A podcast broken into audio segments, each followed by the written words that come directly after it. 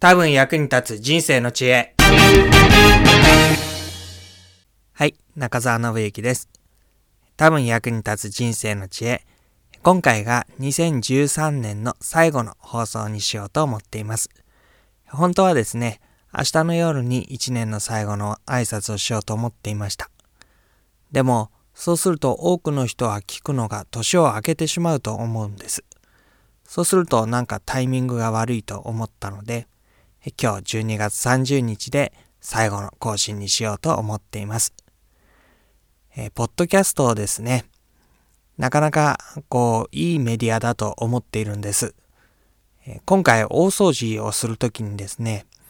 うん、いくつかのポッドキャストを聞こうと思ったんですが、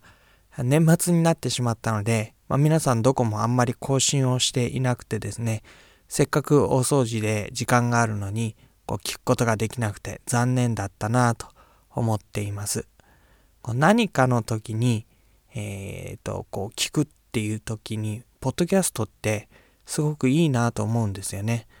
例えば、年末年始で帰省をする車の中とかで、こう割と渋滞にはまっちゃったりしてですね、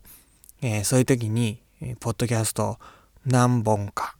こう取りためてあるのを聞くといいだろうなと思いますし、まあ、新幹線とか飛行機に乗ってる時なんかでもいいですよね。えー、そういう風にして、ポッドキャストって、こう、聞くの楽しいって思うんです。え、特に、その人の人柄っていうのがこう見えてきたりするので、何本か連チャンで聞くと、おおというふうに思ったりします。ぐっと親近感がね、湧いてくるんですよね。で、そんな可能性を知っているので、来年もですね、ぜひいい形で続けたいなと思っています。2013年、ここまで皆さんに聞いてきていただいたこと、本当に感謝をしています。